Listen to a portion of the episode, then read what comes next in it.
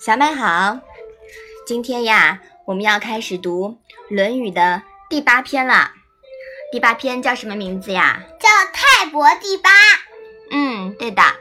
好，来，我们把第一章读一下吧。子曰：“泰伯，其可谓至德也已矣。三以天下让，民无德而称焉。”妈妈，泰伯是谁呀？泰伯呀，是周代始祖古公胆父的长子。哎，我考考你啊，这里有一句“三以天下让”，是说让了三次吗？不是的，是说他让了很多很多次。嗯，对的。好，你把这一章的意思呀说说看好不好？孔子说。泰伯可以说是品德最高尚的人了，几次把王位让给季历，人民都找不到合适的词句来称赞他。传说呀，古公胆父知道三子季历的儿子姬昌有甚德，于是呀，想传位给季历。泰伯知道以后呢，便和。二弟仲雍一起避居到吴吴地，也就是今天的常熟那边。那古公胆父死了以后呢，泰伯也不回来奔丧，后来又断发纹身，表示终身不回来，把君位啊让给了季历。之后呢，季历传给姬昌，也就是后来的周文王。武王的时候呢，又灭了殷商，统一了天下。这一历史事件，在孔子看来啊，是值得津津乐道的。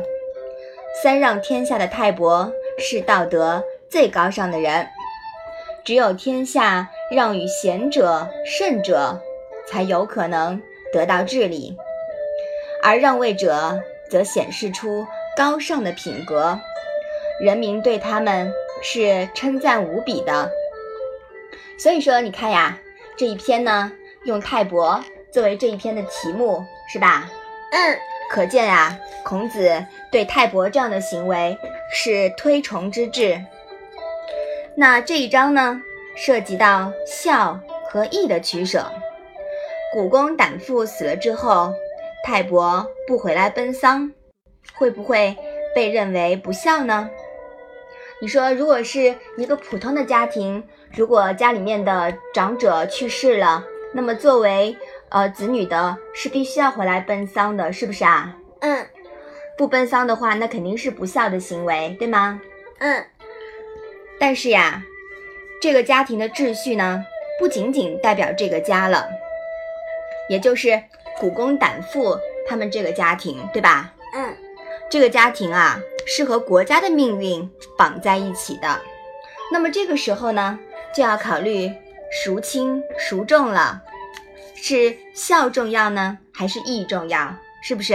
嗯，泰伯如果回来奔丧，可能会影响到国家政权的稳定，对于国家来说是没有小事情的，稍有不慎呀，就会影响到天下千千万万的家庭幸福。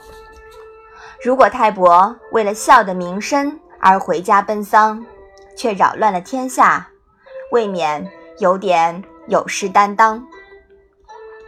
由此可见呀，义是分大小的，中庸也是相对的。每一层义的行事规则呢，就是一个全字。这个权啊，是权衡的意思，你明白吗？哦。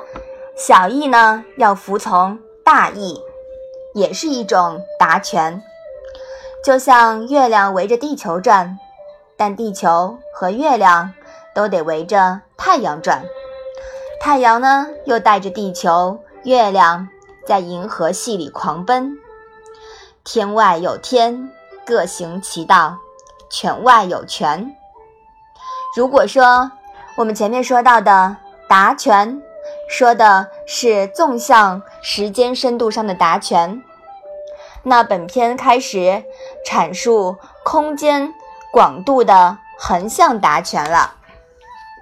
好，我们把这一章啊再来复习一下吧。子曰：“泰伯，其可谓至德也已也。三以天下让，民无德而称焉。”好的，那我们今天的《论语》小问问就先到这里吧。谢谢妈妈。